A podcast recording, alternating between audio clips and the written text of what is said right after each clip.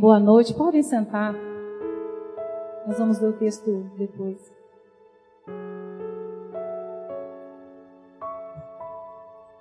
Eu quero agradecer o convite. Eu acho, estava pesquisando a minha memória aqui, é a primeira vez que eu trago a mensagem numa igreja Assembleia de Deus. No ano passado, o pastor Geraldo teve na nossa igreja, eu sou da igreja presbiteriana Manancial.